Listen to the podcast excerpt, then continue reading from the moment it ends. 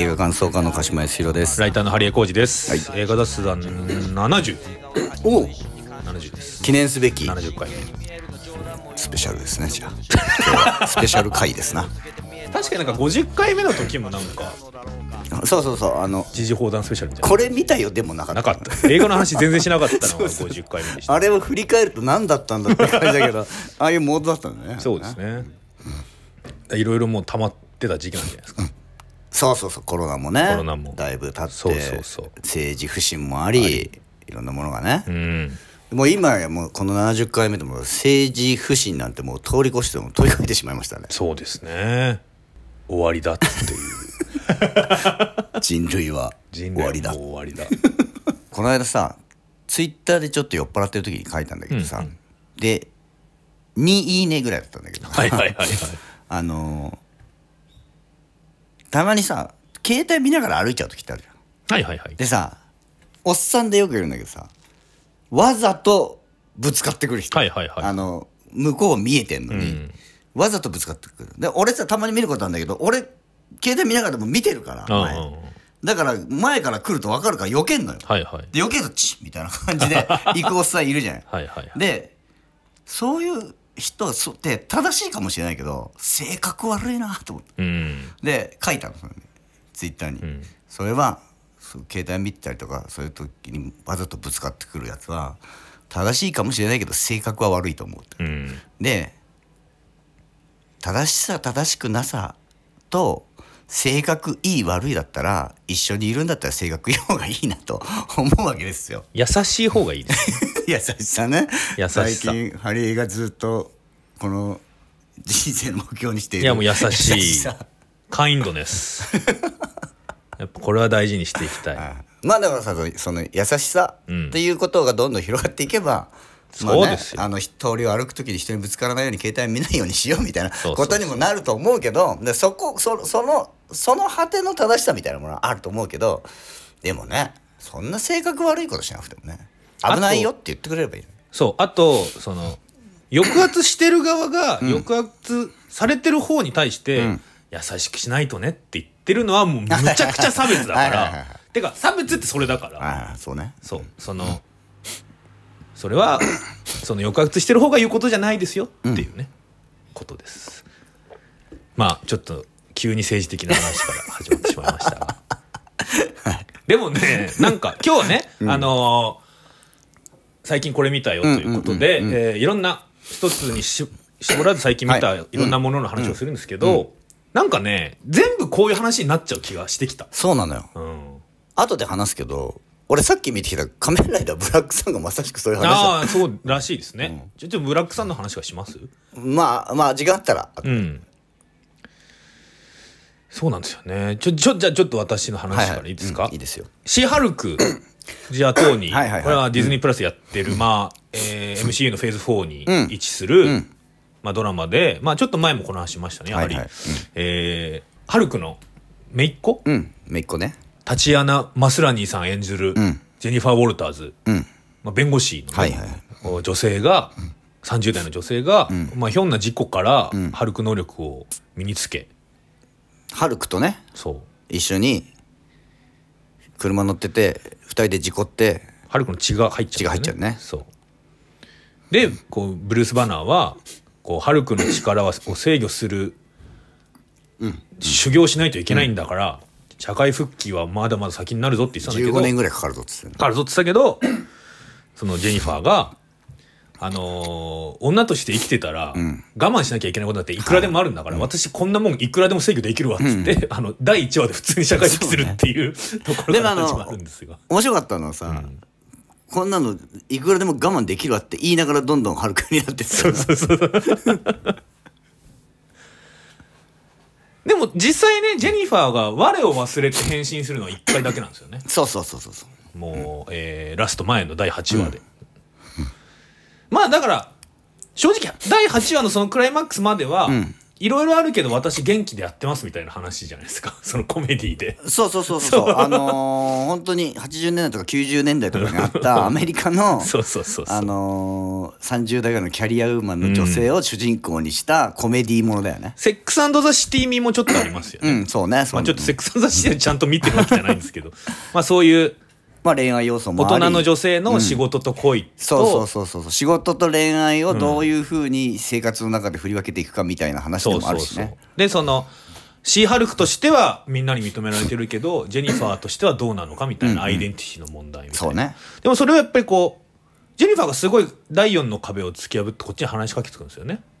あそう最初かそう、らねうん。あのデッドプール的というか、であれもそのうアメリカとかのコメディのテレビドラマみたいな感じだったら、そうそうあるあるあるある演出だからそんなにおかしい感じはないんだよね。そのあこういうテイストなのね。そうそうそう。ちょちょっと視視聴者にそうそうそう。今のどう思うみたいに語りかけたりとかするのね。でなんかフェミニズム要素もありつつ、うん。軽い感じで、うん。えーでねあの第7話とかだとあの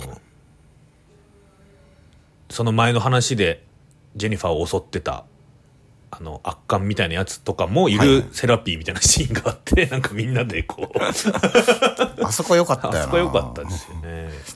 ほっこりした気持ちになる、で第8話で、ジェニファーが実はこうシーハルクという存在をよく思ってない男性主義者みたいなうん。人たちから妨害を受けて、んこう年間ベスト女性弁護士みたいなのに選ばれたところでリベリリベンジポルノみたいなはい。映像が流されて、ジェニファーもさすがに我を忘れて大激怒、ん。さあどうなるんだ、っもう最終回だぞっていうところね。ころですよ。デアデビルとかも出てきてる、来たけど。デアデビル出てきた。だ私あのネットフリックスのねはいはいでやってるシリーズの、ディフェンダーズシリーズの時からデアデビル見てて、この間のノーウェイホームでスパイダーマンのデアデビル一瞬出てくるんですよ、であデアデビル出てきたじゃんと思って、シーハルクでも合流したからちょっと嬉しかったんですけど、だからそのネットフリックス版のデアデビルが本当に暗い話なんですよ。らしいね俺見てないんだけど。本当に暗くて自分の大義のために親友と彼女を捨てるんですよ、デアデビルがシーズン2ぐらいで、そこでどうでもよくなって、でこいつわがままなだけじゃないかと思って シーズン3見なかったんですけど。そんな感じじゃなかったよねシーハルク出てきた。そうあのすごいナイスなだからシーズン3で何かあったのか ナイスナイスになったのかな？って感じだったんですが。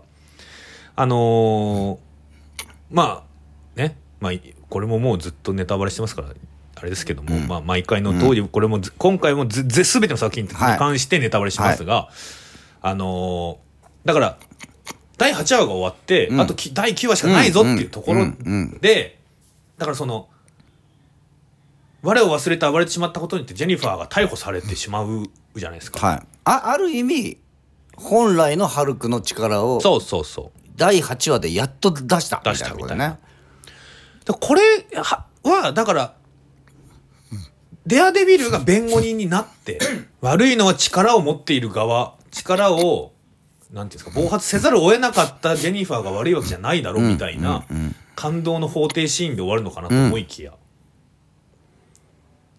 めちゃくちゃめちゃめちゃめちゃめめちゃめた。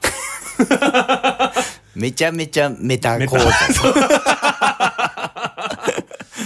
めちゃめたな展開に急になって。めちゃくちゃなメタ構造 まあだからなんでこんなことになるのと。はい。ジェニファーが、うん。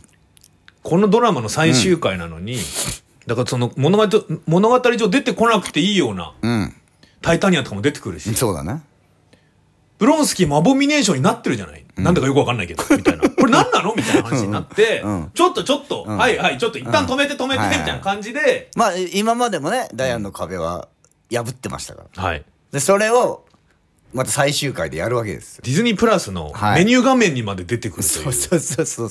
あれがね、ん。だって日本のメニュー画面にしてほしかったよね。あそうですね。どうせなら あれねあのユニバーサルに変えその各国バージョンにそれぞれしてほしかったですね。そうね。ねそうしかったね。あそうせせっかくだったらね。俺吹き替えで見てたからより思ったの。はいはいはい。マーベルのスタジオに乗り込んでいって、どうなってんだと、マーベルのまあ脚本会議かなんかしてるそうですね。ところに乗り込んでって、なんとかなんないのかなそうそうそうそうちょっとおかしいだろこれ。最終もう最終回だぞ。とそうそうそうそこんなわけのわかんない展開になってる納得いかないって。あのあと要するにシーハルク自体が納得いかないと。そうそうそう。自分のこのドラマとして納得いかないってことだよね。人生と自分の人生として納得いかそうないそうそうそうことを言いに行く。でもマーベルのスーパーヒーローのドラマっていうのはやっぱこういうもんだからって言われるんだけど、いやいやなんで納得できるわけないでしょっつって。もうもう上のもの出せそうケビン・ファイギーに合わ合わせろそうそうもう今今もうあの頂点ですかねケビン・ファイギーが、うん、マーベルの。でケビン・ファイギーに会いに行ったらケビン・ファイギーは AI だったっていう、そうそうそうそう。まあだからまあコメディなんだけどね、はい。そこもね。でこれに関して結構、いやいやどっちだけじゃんみたいな、はいはいはい。えー批判も結構ある中、うんまあまああるでしょう。鹿島さんはどうどう思お思いでしたか、俺はね、うん。うんと、うんと、その、うんと、あ、あれをやることによって、あ、うんうんうん。なるほど、今回のドラマは、のい言いたいことはここなんだなと思った。まあ、要するに、その、うん、あの、スーパー、あの、フィクションのスーパーヒーローの主人公だとしても、うん。あーその原作者とか、制作者うん。の神的存在のものが好きなようにやっていいのかっていう問題そうそうそうそうそう。こを描いてるんだ。なまさに本当にそうで、うん。あのーこの間も「ラブライフ!」の時に、はいはい。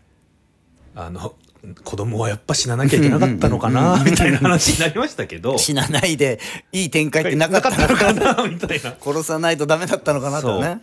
だからその映画のためだからといってキャラクターをどうしたっていいということではなくないかみたいな、特に MCU なんかは割とううんとまあだからな俺らはもうずっとあのあーワンダのね、うん。ワンダのことをがかわいそうすぎると。気にかけていたからそういう気持ちで見てる人はいっぱいいると思う、そういう人気持ちで見てる人に対するまあ一個の回答というかこういうこともでしかもさまあああメタバースにもなってきてるしさ、もう何でもありになってきてる中でもうキャラクターがあの要するにさ神にうん人間が神に立てつくみたいな展開が起こるのはまあそのうんね神のことも割とここあのフェーズ4では、ずっとやってますからうん、やねってきてるからうんそれのうんと分かりやすいやり方。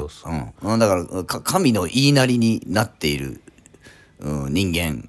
それでいいのかっていう。でも本当全部そうなんですよね、やっぱそのエターナルズはまさにそうだし、ロキだって時の番人みたいな神に立てつく話だし、そうもねこの間のね。そうもね、そうだし、あのーあれ。えーまあそもそもだってブラックウィドウだって、うん。あ悪の秋元康っていうか そのそうね。人間ではあるけど、うん。アイドル界の神みたいそう。なだね。だから父なる存在うん。をぶち壊す話だからでシャンチーもお父さんじゃないですか、あの権力者だよね。そうそうそう。権力者の言いなりになってていいのか。だからあのフィクションの世界ではもう最大の権力者ですよ、でマーベルの中ではケビン・ファイギーが神だから、だっていうふうに言われてたからね。そうそうそうそう。で行ってみたらやっぱり人間じゃなかった。ったっていう。だそこはね面白いなと思って、うん。面白いなっていうかまあここまでだからどこまで行っちゃうの MCU っていうのはもうだ問題の最たるとここれ以上ないじゃんっていう話ではあるんですけど。そうそうそうまあだからある種の、あのーキャプテン・マーベルの、あのーダンバース強すぎ問題と一緒で、シーハルクここまで来ちゃったら、もう毎、あの、どんな敵出てきてもこれやればいいじゃんっていうことにはなるから、シーハルクとキャロル・ダンバースっていうのが、そのあある種のジョーカー的な存在にはなっちゃったなって感じがしますけど、ね。そうだね。だからだからまあだから、けあの、キャプテン・マーベルは、あの、いや、私地球のことにばっかかまけてらんないんでっていう存在にすることによって、マジでやばいとしか出てこないっていう存在になったわけです。勝手なやつってね。勝手なやつ。逆にシーハルクもしかしたら対局で、私私の幸せだけで手一杯なんでみたいな存在にすることによって私もう弁護士でいいから。からみたいな、うん。だからっていうのでもうそういうあのジョーカーの裏表になるかもなでもずっとそういう話だもんねそうそうそうスーパーヒーローになんか興味ないんだよっていう、でスーパーヒーローになることのリスクみたいなことをすごくそうそうだからハルク自体がそういう話だから、そうですね。だからこ今回それよりい言ってで、うん、とスーパーヒーローになりたくなくてもなっちゃってる人の話みたいなことだもんね。だからもう何の脈絡もなくデアデビルも出てきて、ん。なんかお父さんお母さんに紹介して、最高みたいな。でままた何の脈絡もなくハルクが息子を連れて帰ってくるっていう。あれはあれは何なんだっていう。そうなんだよ。だから勝手すぎんだよ。それは MCU のストーリーを進めるためだけの登場させただけでしょって私の人生に関係ないでしょってことだよね。そう そうそうあのそうなんですよね。だからテーマ的には実はフェーズ4に入ってからの言ってることと、ま、結全く一緒の構造でそれを MC MCU 自体がだからこんだけもう MCU としてやってる作品がめちゃくちゃいっぱいある中で、うん。やっぱどんどん類型化していくわけじゃないですか。うんうんうん。だここら辺このタイミングではい、えーピンチになります。最愛の人死にます、えーで、えー現代社会を映したようなテーマも盛り込みます、でドラマだったらシーズン2にへの、えーふ布石も打ちますみたいになってくると、どんどん類型化していってその類レールをキャラクターが動くだけ？キャラクターだけは変わっているだけでみたいな話になってくるところで、えー MCU というかまあその作り手自体がそうそういうことでいいとは私たちも思ってないんですよはいっていう、まあポーズかもしれないけどメッセージを出すことはすごくいいことなんじゃないかなっていう気がしました。うーんだしね。で、いいことっていうか私は痛快だったそれが。ああ、なるほど。だからじゃあまあ、シーハルク絶賛派ですか？私は好き、はいはいジェニファーが幸せだったらもうだからだからこれでいくとだってねワンワンダも幸せになるかもしれないから。そうなのよ。この世界線だったらこの世界線だったら。たださ、うん。やっぱりそうなっちゃうとドラマにならねえんだなって思うんですよ。だからこっからこの MC フェーズをどう面白くさせていくかっていうとなるともうケビン・ファイギが悪役になるしかないでしょ。まあそうですね。もう最高のヴィランになるしかないでしょ、でみんながだからこれが、うん、例えばメタバースで違う世界線うん。では、えーっともうケビン・ファイギーの言うことを聞うんうくん。シー・ハルクっていう世界線のドラマがあってでそっちにワンダとかみんなもいて、でそこに気がついてシー・ハルク自体、うん。でそっちをなんとかしようっていうところでケビン・ファイギーをたを倒すんだってマーベルの会社をたあの潰すんだっていう方向で アベンジャーズみたいにしてみんなが集まってくるっていう風になるしかもうなくない？だからもうだからここまで来るともうシーハルク自体はもう本筋からはに本筋には合流しないんだなっていうことではね。あるあるんですけどね。まあメタバースだから。そうそでもこのこの世界線も本筋であっう、て、うんまあまあまあ。だってそしたらさもうさ主人公たちが不幸になる世界線ってさもう本当にフィクションでしかなくなっちゃうっていうかフィクションなんだけど、うんうんうんうん。そこの思い入れがさどんだけできるのっていう話になってくるじゃん、でもあれらしいっすよこんなにメタバースメタバースってなるのはフェーズ4だけらしいです。あそうなんだ。フェイス4で終わるのフェーズ5からはちょっとフああそうなんだ。ェーズ4で畳むらしいです。あメタバース。を畳んだ方がいいと思う。そうそうそうそうでしかもさシーハルク原作もうん。結構漫画の中で、えー、とコマを飛び越えたりとか、うんうんうん。あとページを破いて次のとこ行ったりとか意外とそのダイヤの壁をあの破っていく話なんだやっぱそもそもねそのヴィランとかヒーローの弁護弁護をするっていうのはすごいメタな構造だから、うんうんまあ、そういうでもなんかねその私が幸せになって何が悪いんじゃいみたいな感じは、なんか最高だったなと私は思いました。そうはい、まあそういううそういうメッセージの話を MCU 的な中でやろうとするとこれになるだろうなとそう思う、ねそうそう。なんかねすごい楽しかったですね、あのあと前も言ったかもしれないですけど「デアデビル」以外の方があのネットフリの「ディフェンダーズ」シリーズのヒーローは魅力的なので、そそっちも再登場させてほしいなと私は思っています、ジェシカ・ジョーンズっていうキャラがすごくいいのでね、シーハルクはまあ1話30分ないぐらいで9話で終わるので。はい。9話っていうのもなんで9話だったんだろうよくわかんないですけどね、まあぜひみ楽しい楽しいですよね。楽しいです。うん。あのいつ戦うんだよって気にはなるけど。確かにガチガチの戦闘シーンはないのか。あ一回あるよ。まああの廃屋に忍び込むと、うんうんうん。デアデビルと一緒に、うん。そうですね。あと「タイタニアをぶん殴る」っていうシーンがありああそうね。う。ん 結婚式でね。結婚式で。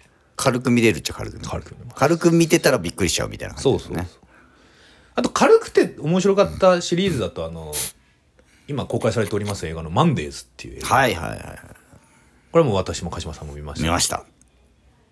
あいわゆるタイムループものですね日本のうん。映画で。でもあのータイムループタイムリープしてえタイムリープすることが嫌だっていう設定はうん。すごい面白かったね、そうですね。タイムループするといどんどん嫌な感じになって嫌なことになっていくっていう嫌なことになっていくっていうかそのあのああでもないこうでもないっていう感じが楽しいですよね。なんていうんですか？なんですか？でもないこうでもない。そのタイムループを抜け出すために、あのいろいろ。大体タイムループものってタイムループしてることに気づいてるのは主人公だけっていうパターンが結構多くて。だからどうやってそこから抜け出すか,、うんうんうん。もしくは気づいてるのが自分とヒロインだけみたいな。で他の人たちはどう説明したって信じてくれないっていう、ある種モブ。うんうんもしくは要するにその世界に、違う世界からその世界に来ちゃってる二人みたいな感じ、みたいな感じが多いですよね。うん。まあ、パームスプリングスとかもそうでしたけど、あのーマンデーズが面白いのは、うんちゃんと説明するとみんな分かってくれるっていうところなんです。そうそうそうだから、えっと、世界はうんあの世界しかなくて、そうそうそうそう。そそのあの世界あの一個しかない世界がタイムループしちゃって出るからるっていう。あのとこのタイムループを止めないことにはこっから抜け出せないっていう話なんだよねそそこの設定はねすごい面白いなう。と、うん。でしかもそれがあまあいわゆるブラック企業というかね。まあ、広告代理店で働いてる人たちが主人公だから、うん。まあ俺俺さあの90年代さそのあ、デザイン、デザイナーやってたね。じゃん。はいはいはい。あの広告のデザインやってたから、その近い位置にいたんだけど、はいはいはい。あの頃もそうだったけど今もそうなのかね。あ あの感じだ。あの感じあの感じですよ。あの感じだからすっごいわかるな、はいはい。あれ超リアルあのずーっと仕事であの前日になってあとご飯お願いしますみたいなやつとかもう超リアルよ。でもうあのもうその仕事を振ってくる人はあとす要するにあのスポンサーの言いなりだから。うんうんうんあだからこっちから持ってったあ出したアイデアを持ってってこれどうすかって言ってうーんまあいいんだけどねどうかなみたいに言うとじゃああと10案出します。っていう感じだから。ではい。作るのこっちだぞ。って、それが時間が足りなくてもなくても関係ないの作るのこっちだっていううサイクルで仕事をしてるから。あああなるのはそうなんだけど、うんまあでもそうだよね。あの電通の社員が何年か前にも過労死してるもん。まあそうですね。だからまあ多分ずっとあ,、うん。あなんだろう。で、えーこれモンマンデーズに出てくるのはもっと末端のそう、だから代理店っていうか作会社。会社だよね。うん。だからよより大変な、ねうんところにいる人たちだからその仕事が、うん終わらないその大変な仕事をやってる最中の1週間がずっとループしちゃうから 大変だから気づくと大変ってことなんだよね。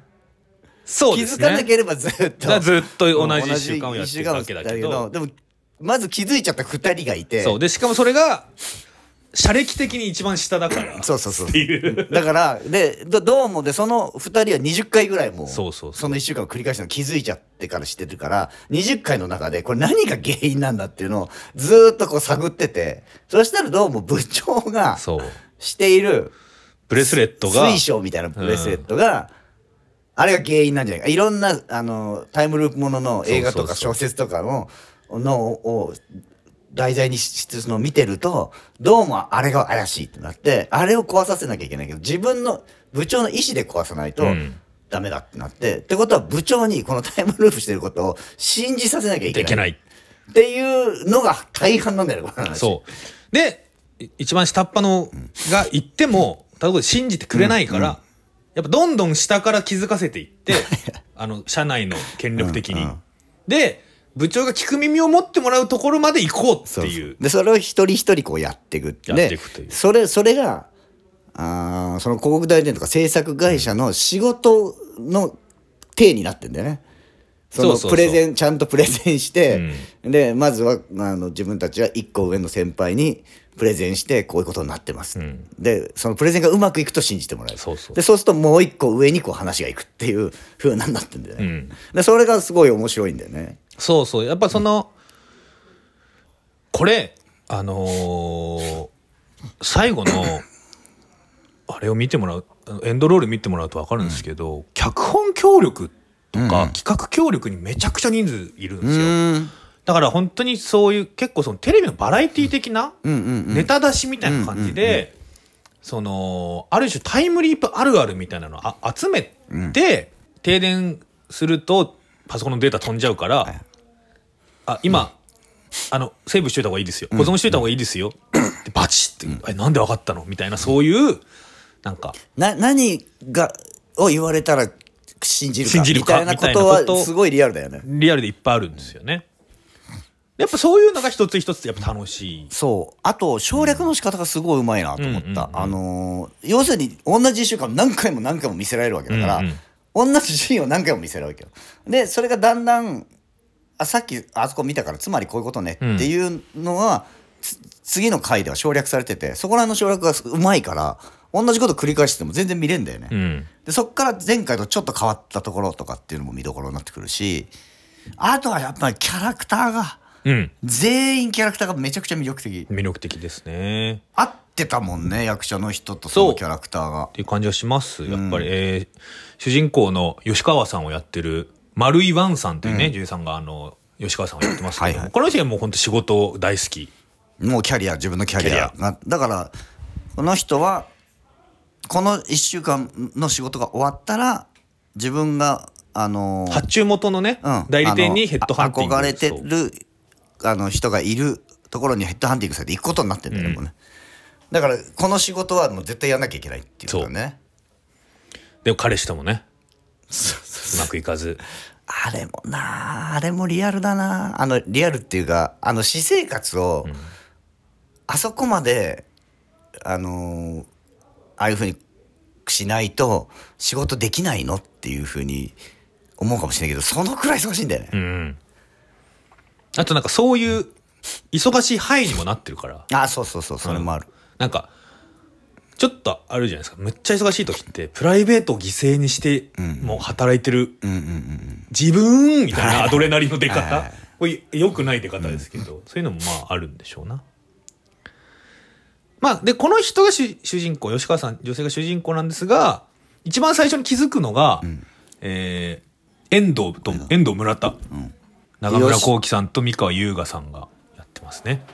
この二人が最初に気づいて。そう後輩ね。そう、後輩。あの、ムー、ムーを読んでるからわかるっていう、その、ヌーね。あ、ヌー、ヌーを。ヌーを読んでるからわかるそう。ヌーに書いてあったんだよね。タイムループの原因はそれだって。で、多分この二人は、吉川さんより前に何何かしらで気づいたから、うん。あのーこの二人でパームスプリングスみたいなことはしてるんですよ。多分そう。だって割と余裕だったもんね。そうそうそう。もう、だから、まあ、だから仕事どうせループしてないから仕事ももうちょこそこでいいんじゃないのみたいな感じになってる。いろんなとこ遊びに行ったりとか、ああそうね。してもどんどん戻ってきて、でもだんだん何かでのタイミ多分暴虐の限りを尽くしたんだけど あれこのままループ終わったらマジどうしよそううそうそうそう。そうそこもさ、うん。すごい設定がううまいなと思ったのはループずっとずっとループしてたらもう遊んじゃえばいいんじゃないのと思うけど、いつ終わるか分かんないね。わかんない。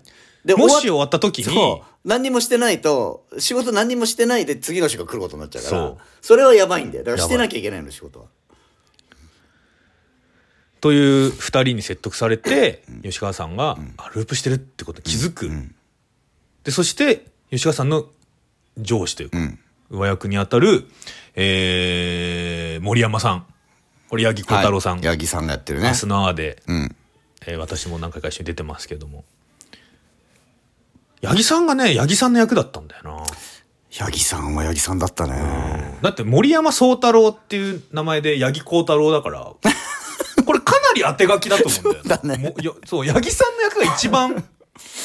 いや他のさ、うん。他の人たちがさ普段どういう人かは知らないけど八木さんは八木さんとなく知ってるから他の人も多分そうなんだなって気がしてきてすごいリアリティが出たんだよね。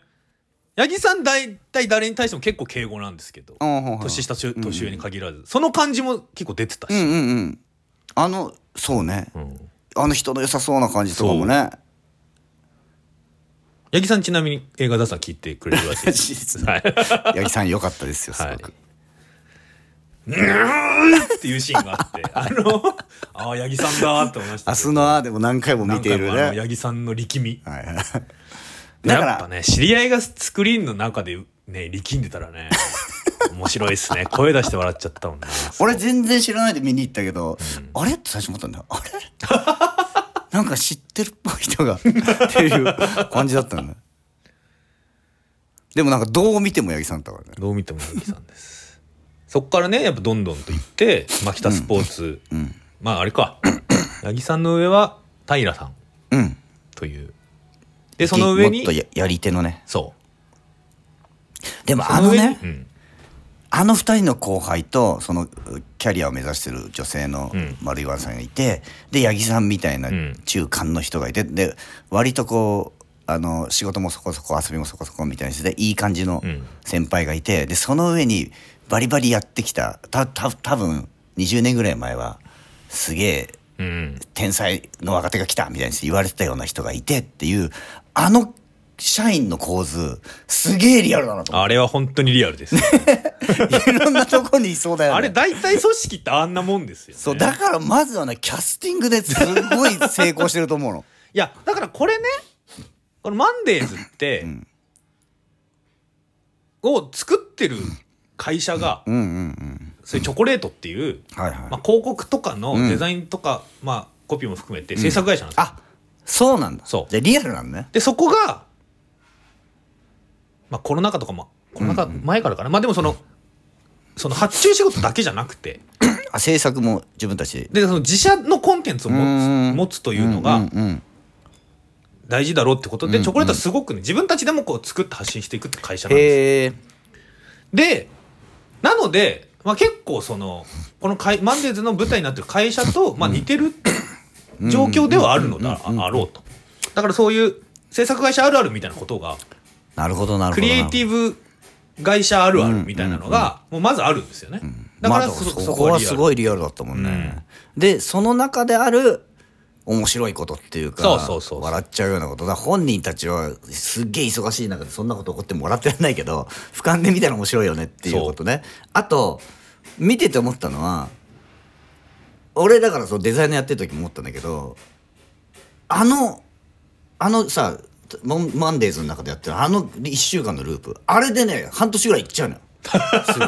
はいはい。だから多分普通に仕事してる中でこれタイムループしてねえかな。ってはいはいはいはいはい。思う瞬間って多分あるんでしょうね。の。だからこれってタイムループしてるってことにしてもいけんじゃねえなと思ったと思う だから本当に今日何曜日だっけみたいそう全然あるからね。全然帰ってねえわだからさ最初のさ、ん1回目の映画始まって、えータイムループまだしてるかどうか分かんない、うん。1回目の時にこの後輩2人が、うん。えー、と会社で寝てたのがあの徹夜して寝てたのが起きて「あれ今日日曜日?」って聞いて「うん月曜日だよ」っていうの。あれってさ何の違和感もないじゃん。そうそうそう。だってああいう生活してるから、うんうん。それ分かるじゃん。でも2回目3回目ぐらいから「あれ今日日曜日」っつってまた月曜日ですってあまたループしちゃったかっていうセリフだったんだっていうのに変わっていくのも面白いよね。ああいうセリフのループしていくとね。意味が変わってくるのがすごい面白い。でまあ部長である牧牧田スポーツさん。長久部長でもその前にすごく重要なのが、うん。えー島田桃はい。桃井さんうん。演じる神田川さんという女性の事務員さんはいはい。は、とっくの塔にタイムループしてることに気づいたんだけど何回してるっつったっけ？70回。70回か。70週ね。70週だから1年1年3か月ぐらいを一人でやってきたんだけど、みんながやって気づいた時に「あれ神田川さんも気づいてるんですか?」ってななんで言ってくれないんですか?」って言ったら「言ってます。実は言ってたんだよ、何回も言ってます」でもみんな信じてくれないいなんだからこれは本当にある種女性事務員の話なんて誰も聞いてないみたいうんうんうなん。そ話うでそでこれはまあでもこれねこれマンデーズすごい楽しうみましたというん。上で言いますが、うんはい。えーこの監督の竹林うん。亮監督の前作である去年公開された「14歳のしおり」っていう映画もこのマンデーズの、えー公開と合わせて渋谷のシネクイントでやってたんで見たんですが、はい。その14歳のしおりっていうのは何かっていうとですね、えーとある中学校うん。中学2年生の全員のどを撮ったドキュメンタリーっていう全員を。30人？あー30何人、はいはいはい。はいは35人かな、い、うん、で全員って一人一人を撮ってんの？一人一人撮ってへえ。を撮ってるドキュメンタリー。で見た人ほほぼ大絶賛。うんうんうん。だってすごい話題になったもんね。すごいわけなんですで見てみ。私そのリアルタイム見れてなかったんで見てみようと思って「マンデイズ14歳のしおり」で見たんですけど、はい。私的には14歳のしおりはうん。許せない作品だったので。許せない。許せない怒りですか？怒りです。どどうしたんですか？まず14歳のしおりっていうのはえー、まあだからもちろんねそのこれね14歳のしおりをまず見るときに、うん。まあ、実在の中学2年生を取っているので、うん。SNS 上などでのはい。登場人物に関する誹謗中傷などはおやめくださいって書いてあるんです、温かく見守ってください、はいうんそれはわかるんですけど、はいはい。なんかそれまずね 見終わった後だとそれが映画に対する批判の封じ込めに見えるんですよ。やっといてっていうことね。そう。ん。うで何がかと言いますと、うん。ドキュメンタリーっていうのは、ん。やっぱりそのある程度の時間をかけてうん。被写体にうん。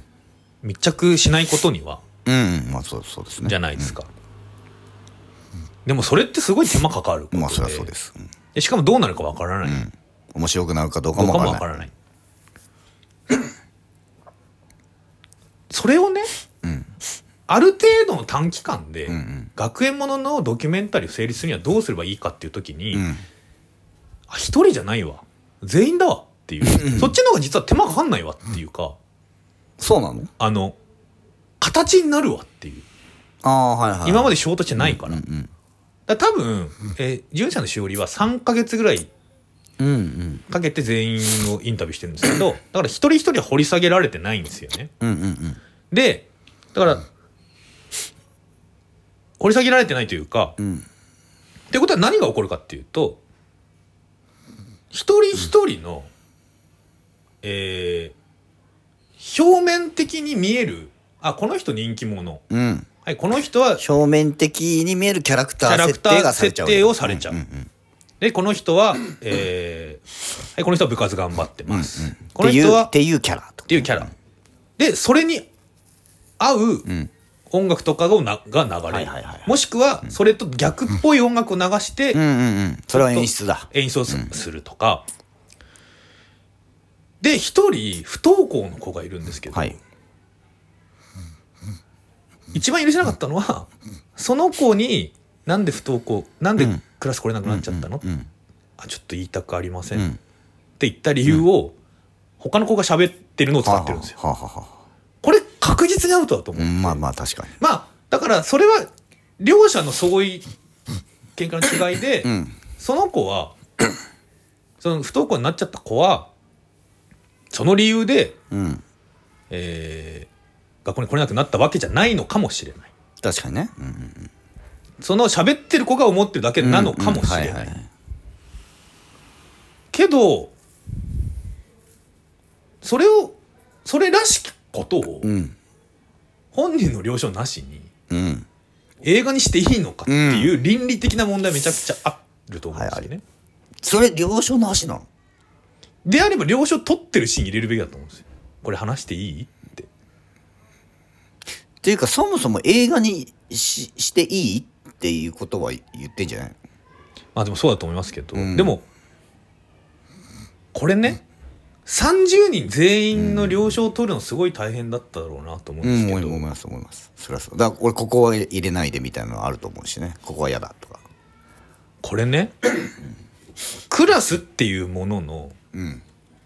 うん。同調圧力の話でもあって。うん。例えばクラスの いわゆるスクールカースト上位の子たちが「映画超いいじゃん、うん。超出たい!」って言った時に、うんうんマジで嫌だなって思ってる子はい。がわあ絶対いるわ。反対できるかどうかっていう問題もある確かにね。でその状態のクラスを取って音楽をつけてエンディングにクリープハイプを流して「うん。いやよかったですね」みたいなのってうん。それさはい。絶賛されてるわけですよね、はい。ななんで絶賛されてるの？それってえっと30人のクラス全員をドキュメントで撮ったらえっ、と金八先生みたいなものにななりましたってことで絶賛されてるの？あのドラマがありましたってことで絶賛されてるってこと？ーいや本当にクラスっていろんな人がいるんだなって思いましたって言ってる人がいて。だからこれ正直絶賛してる人にも俺はムカついてて、はい。あのセッションで音楽ってすごく厳しくて豊かなものですねって言ってる人と一緒っていうかは。いやそういう話じゃないようんこれっていう。うんすごいだからあの私は純歳のしおりを見て、ん。思春期のグロテスクさと、うん。あの思春期のグロテスクさとクラスっていうものの同調圧力のエグさうんうんうんを感じて俺すごい嫌な気持ちになったんでもそこは映画としては主主主題じゃないというかテーマじゃないんだ。見えちゃってる部分なの。だと思う。だっていい感じの音楽ずっとつけてるから。ああなるほどね。でしかも最初に、なんか知んないけど、あの子馬が生まれて大きくなるまでの、ん。なんかショートフィルム3分ぐらいについててそれが、はいはい。でそこに YOU のタレントの YOU さんのナレーションで、うん。動物は生まれそ落ちて大人になっていきますみたいなうんナレーションがついて、うん。さど動物は皆どのタイミングで大人になるのでしょうみたいなのが始まって、急にクラスになるんですけど、はいはいで、そまあ、正直その演その演出の時点で私はズコーって感じなんですけど、まあうん。そうね。それなんか裏がありそうだな、もうあれじゃない？ユウさんだからさ誰も知らないのはあのお母さんやってるっていうなんかこうブラックなことなんじゃないの？なんかさ俺もさ14歳の勝利って見てないんだけど、その話題になってる時にどういう話かっていうのはなんかその文章とかで見て記事とかで見たんだけど、うん。俺も割とそういうブラックなものを感じたのね。うんうんうん。そのうんと一クラス全員をドキュメンタリーしたら、そういううそそこねもである問題みたいなのが見えてきてるみたいな話なんだろうなと思ってた。でもなんかそのそういうね、そういうのもあると思うんですよ。だからすごい生々しさ、うんうん生々しいものがゴロンと取れてるでしょ？っていうことは制作人の意図としてはあると思うんですけど、なんかでもそれがなんかね不誠実なんですよ。だからそのゴロンとしてるでしょ？みたいな。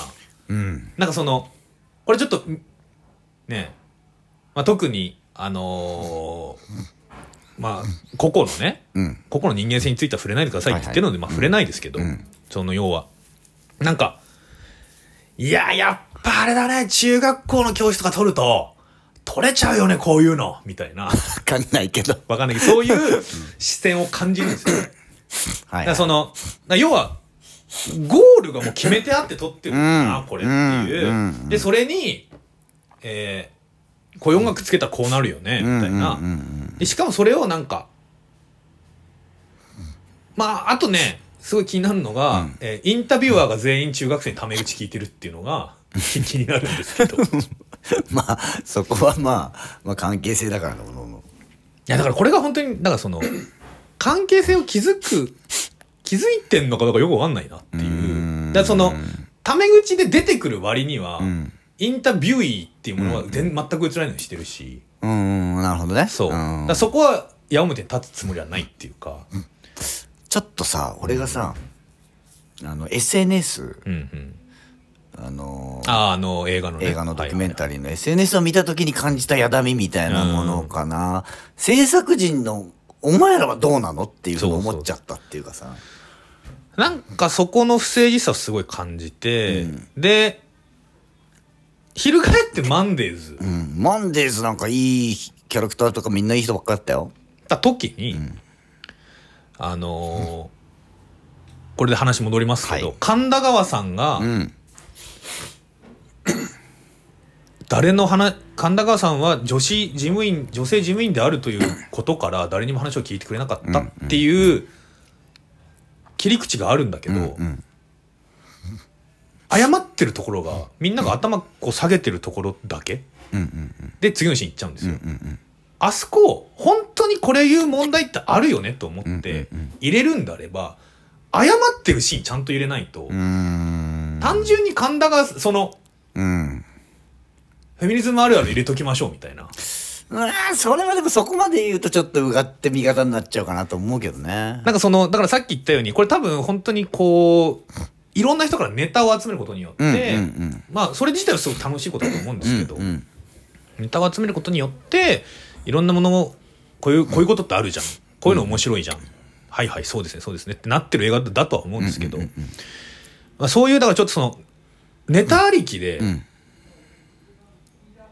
ちょっとね、人物が消費されてるところがあるなと思って、ああなるほどねだからその、うんマンデーズを見て、んでもう一個マンデーズで最大にはい。私が気になったのは最後にうん。長久部長が、えー吉川さんの、ん。えー転職ヘッドハンティングされる会社だったところから電話がかかってきてあのなんで出してないんですかと、うん。なんで仕事してないくれないんですかっていう時になこれなんで仕事してないかっていうとまあまあ、タイムループを抜けるためにみんな業務ができなかったからなんですけど、た時に長久部長が電話を代わって、あのーまあ、私が代わりに謝りますみたいな。自分自分のせいでって言ってたよね。そう私のせいでっつって謝ってで、吉川は本当に優秀な部下なので、私は一緒に働きたいと思ってますって言って電話切っちゃうんですけど、あれダメじゃないですか？まあ確かに。そう。だからさ俺もさ そこで違うとこで、これ問題何にも解決してないなと思ったのは、えっと要するにさ吉川さんはヘッティンハンティングされて自分が行きたいと思ってた会社に行こうと思って、でも途中でそこの会社の実は内情みたいなの見ちゃって、えっとその憧れてた人がやっぱり実はそんなにいい人じゃなかったみたいな、まあだから全員業績うん。まあ至上主義市場主義で、うん。だからその仕事できなかったらバンバン切り捨てますしっていうでもそれって現実じゃない。現実現実、うん、でそのさか勝手に憧れてたわけだから。勝手にえー理想化してたわけだから、その人。そうその人はそういう仕事の鬼だからそこまで上がってこれたんだと思うけどあと吉川さんは勝手にすごい素敵な人だと思って憧れてたわけ、でそうじゃなかったっていうことに気づいてちょっとどうしようかな。と思ってこっちの漫画を一緒に手伝いますっていうふうになったわけじゃん。でな一歩翻って長久部長は、わ私たちのためにいろんなところに謝ってくれそうてるなっていう。そうそうそうだから、うんつまり、えー同じ大変な仕事だったらやっぱり人間がいい人、うん。いい人と一緒に働く方が幸せじゃんっていう、うんまとめになってるんだけどでも仕事がブラックなのは変わんないんだよなと思って。俺この仕事がブラックっていう問題はどうにもならないのと思ってそこはちょっともやっとした。だから長久部長、ってか権力ある人が、その権力ある人が部下の転職、勝手に止めちゃダメでしょ。それは問題。それは問題だけどあのストーリーの流れとしては吉川さんは行くことを悩んでどうしよう。でもこもしかしたらこっちでいいた方が私は幸せなのかもしれないという心の動きが観客は見てるからあの長久部長の行動に納得はできるけど、うん。でも長久部長は別にそれ知らずに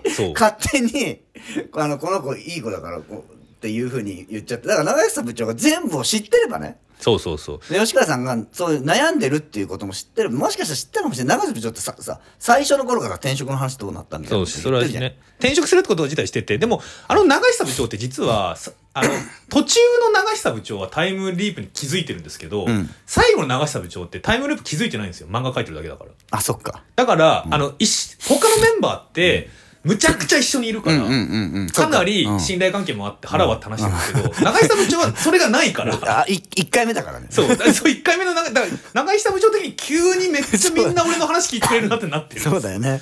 だからそこがコメディとして面白いところだそうそうあるんでですけどだからあれは多分 長井部長が電話に出て「私のせいです」って謝って、あの吉川は本当に優秀な部下ですので、うんそちらに行ってもよろしくお願いしますって言った俺もそう言うと思ったの。そう思うじゃないですか。でそう言ってだけど吉川さん自体がそいや断りますまあ、っていうそうそうそうそうそうそう。そうそうそうあとその前のあの私はそちらの社長と同級生なんでっていう言い方も、うん。それそれだと部長長久部長やっぱへすごくないんですよいやすごくない。だから長瀬部長はすごくないで俺はいいと思ったの。だから長久だからでも長久部長って実は昔はあっちの会社の社長と渡り合うぐらいの敏腕だったんだけど何か事情があって今はヒルアンドみたいな感じなんだなっていう方がなんか厚みが出ていいんじゃないかな。俺でもね俺はねえっとそのくらいでいいと思う。長瀬部長はずっとそんな絶対そにの感じなんだ。そんなにそんなにそうじゃないからこそうん。ああいう漫画描けるでいいと思うのよ。でだからもともとすごい人だっただとなんかちょっとそれはフィクションすぎるかなと思うんだよね。ななだから大学の同級生とかさそうそうそう。そのくらいでさそのくらいでそのくらいで仕事やってきたそのくらいで口聞けるじゃん でそんなもんでお前ら頑張って認められようとしてるけど大学の同級生ぐらいで話できんだよぐらいのまあね、方がああまあいいじゃない。そうか、うん。いいのかいいのか。それは俺はそこはねそれでいいなと思って。ねいいか俺も引っかかるのは、うん。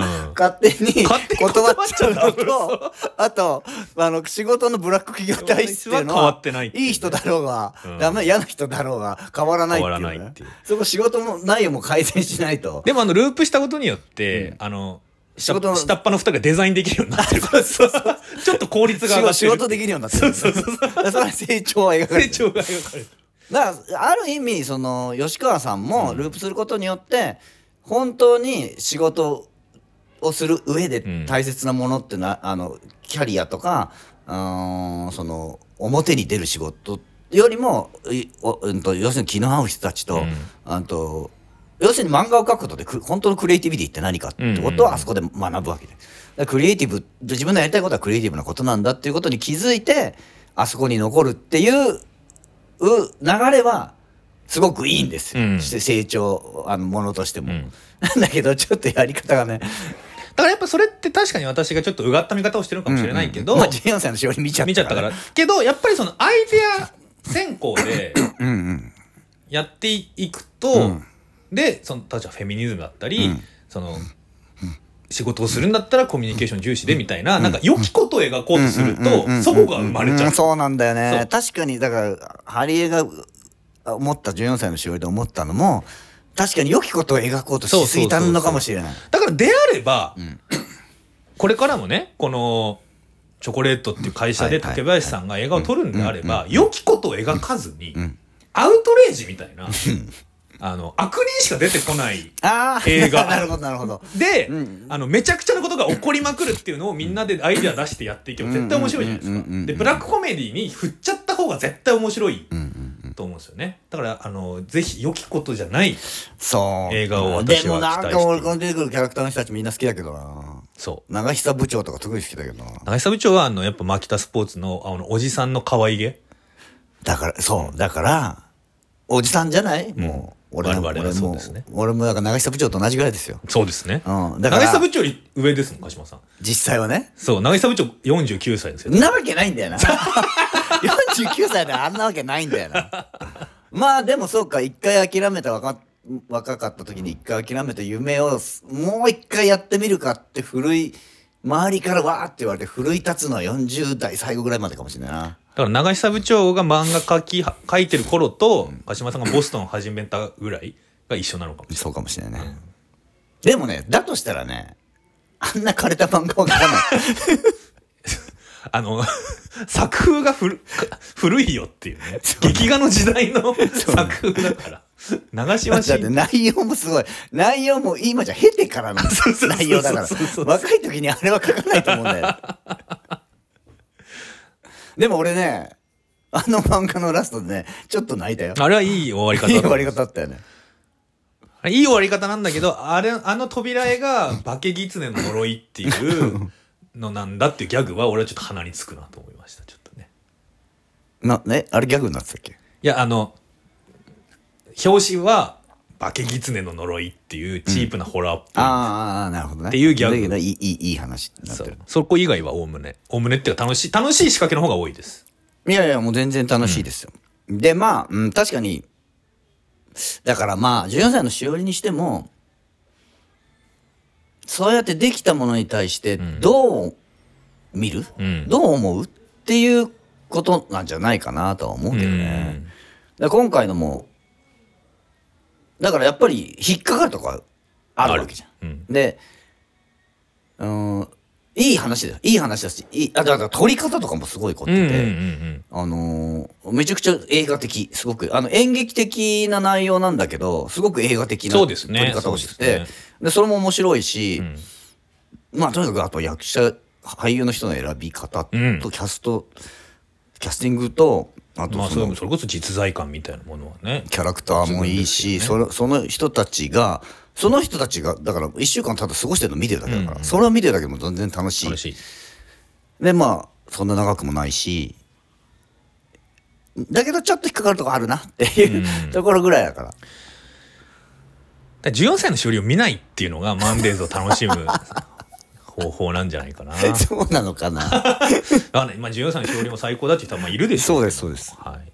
まあ見て見てみようかな俺も、ちょっと見て見に行こう。かですね。でもだから全然違うテイストも作ってんのかなと思ったんだよな。いや、テイストは違うんですよ。その14歳のしおりとマンデーズは、テイスト、やってること、愛でも違うんだけど、でもその根底に流れる。あの、だから、さっきのシーハルクと全く違う逆。うん。だからその、映画のためだったら何やってもいいわけじゃないだろうっていう、うんうんうんはいはいはぶち殺すぞっていう視点がないっていうか、すべて映画のためにいはいはいある。はまあ、タイムループってものが自体はそうかもしれない。ですね。だからその、出てる人たちがい大変な目に遭った大変な目に遭うっていう。だからその、その面白さであって、この人たちの幸せとか別にどうでもいい。はいまあどうでもいいとは思ってるかもしれないけど、てかそこに意識が回ってないっていうのは、だからその最後に、長久部長に、あの、あのた急に上司に転職を止められるっていうのが、良きこととして描かれるっていうのが、そういうところなんじゃないかな。結果良かったんだけどね。結果良かったんだけど、そうそうそう。中でもなんかそれはちょっと違うよね。そうですよ。で、そそれそれをいいこととしては違うよね。違うし、今後吉川さんは絶対ま、あの、あの転職のやめ方だと、やっぱ転職したらよかったかもな、なんか長久部長に止められちゃったけどってずっと思っちゃうから。っうんまあそうだね。うんそうねていうことだったりするんじゃないかなと思ってしまう。だからあとやっぱりこのつ作ってる会社がもうこういう状況の仕事状況の会社だからあの仕事内容のブラックさに関してはもう目つぶってんのかな もう仕方ねえいや、わかんないいですよ。チョコレートが、はもしかしたらもうすごい働き方改革してるかもしれないですけど。だったら働き方改革する方向に行くべきじゃない ブラックさは変わってないんだから。まあね。ブラブラックだからこれさよくよく考えるとさ仕事ブラック企業でもやってる人が良ければいいでしょっていう風になっちゃうからさそれは違うかなと思ったんだよ。あの脚本に女性が入ってるんですけど妊娠中にほぼもうお腹が大きい状態だけどみんなの協力を得て脚本を書き上げることができましたっていうそれも冷静に冷静になるとそれいい話なのかなってなんだよ。いうところはそうそうそうそこのそこっていうのはあるのよ。そうそうそう。それは別にあのこれを休んでも次いくらだってねあのクリエイティブのことは現場には戻ってこれるんだからさって言ってちゃんと育児してもらうっていう方がそうそういいいいんじゃないかなって気はするけどねっていうのはありますね。そうです。ねだからそうするとさこれみんながさ会社に寝泊まりして、ん仕事をそんだけ詰めてやってそうそうそう。クライアントの言うこと全部聞いてみたいなのがいいことになっちゃうからそうね。でも楽しかったらいいでしょみたいになっちゃうから、それだとねいくらコメディとはいえちょっとねそうなんだよ。俺はだってさその経験してるからさ、はいはい。はいこの状態を。やっぱりこれが何回も続いたら本当地獄だと思う。私もなんかね前の仕事の時は会社に泊まったこともあるし、よく考えたら今月休みねえなみたいなことありましたけど辞めたら本当に今辞めてよかったなと思ってますから。そうでしょ？状況的にはね。だからさあのー何さんだっけ？ジムのさ女の人のさ神田川さん。神田川さんの話をみんながスルーしちゃって聞いてなかったっていうのももうずっと仕事し続けて頭おかしくなってるっていう可能性あるようんうんうん。もう他のこと入ってこない。はいはいはいもうず、もう俺しだってデザイナーの時なんか常に偏頭痛してたし常に寝不足だしもうちょっと頭おかしくなりかけてたもんね。でやめたんだもんね。うん。あでも最後にさ後輩の一人がさループ抜けてさ旅に出ちゃってたよね。あの有給取ってましたね。有給取ってたよね、ん。ああそこでちょっと 描いてるかな。あの有給が取れたってことはまあ普通なんですけどね そうだでもなんかあそこで一人ねあそこの会社にいないっていうのはメッセージかな。ああ有給が取れる体制になりましたよ。そうそうそうそう。もう好きなこと。このループを経て俺やっぱ好きなことやろうって言って仕事以外でも好きなことやるっていう。であの人はあれなんですよね。その多分 初期の描かれてないパームスプリングス期の頃にいろんな国に多分行ってて。うんうんそこで運命の人を見つけてたから、うんうんうん。っ正式にそれの人をん。迎えに行くってていう。いう話になって話ですね。あいつがヌー読んでたんだっけ？違ったっけ？ぬ読んでない方かな。ヌー読んでない方か。うん。ヌー破り捨ててたの面白かったね。お前が信ヌーじたんだろ。が悪いんじゃないだろ。う。そもそもヌーを信じる方が悪いよっていう。だって涙部長もさ自分の書きかけのままさ勝手に人に書かれてさすごいよこれってなるかなと思ったねそれは思う。俺の作品何してくれてんだよって超嫌ですよ、ね。ならないかなと思うだってなんか自分のバンドのデモレコーディングしときましたって言ったらすげえ嫌ですよ。そうそうそうせめてね、私たち手伝うからやからやりましょうよって最初に言ってほしいよな、みたいな気持ちになるまあそれじゃあねちょっと映画にならないけどねまあだからそこもかそこもな、んそうそう。その、映画ありきになっちゃうねまあそこまあ難しいとこではあるな。まあ難しいところでありますが、だからマンデーズだけだと思わなかったところでしょうね。うんうんうん。というところです。まああの普通にまあ面白い映画ですよ。楽しい楽しい映画です、うん。亀止めみたいになりそうな映画ですよ。そうだね、ロングランしてね。俺ロサで見てきたんだけど、ん。もう結構お客さんも朝朝から平日の朝から入ってたよ。やっぱり毎年こういう、そのメジャー資本じゃないけど、今年の一本みたいになりそうな映画ってありますね。うんベビーワリキューレとかもそうだし。ベビーワリキューレ2来年の春、おもうクランクアップしたって言ってましえいつの間に撮ってんの？すごいねた。うん。どんだけ仕事するんだ、坂本優吾。本当だよマジで三池隆みたいになるぞ、これは本。当だね えー、それは楽しみだはい。竹林監督にもどんどん撮ってってほしいですねこれね。ぜひ次は、アウトレイジ的な。良きことを描かない。良きこうん。ケーパーものとか撮るといいいいと思うんだよな。うん。良きことね。良きこと難しいよな。良きことは難しい。良もしかしたら良きことを描こうとしないと本当に悪いことになっちゃう可能性あるからね。い良きことだろうっていう感じがするんですよ。14歳のしおりを見ちゃうとってこと、俺はあなかったから別にそれこれ見てて。良きことだろうっていうのはなかったけど問題を置き去りにしてないかと思ったけど去りにはしてる。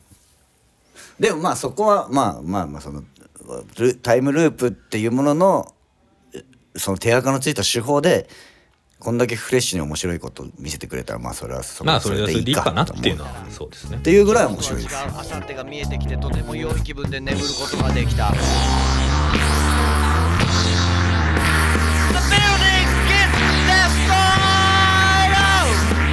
だ昨日はあさってのようには俺を解放してはくれず死ぬまでに一度は宇宙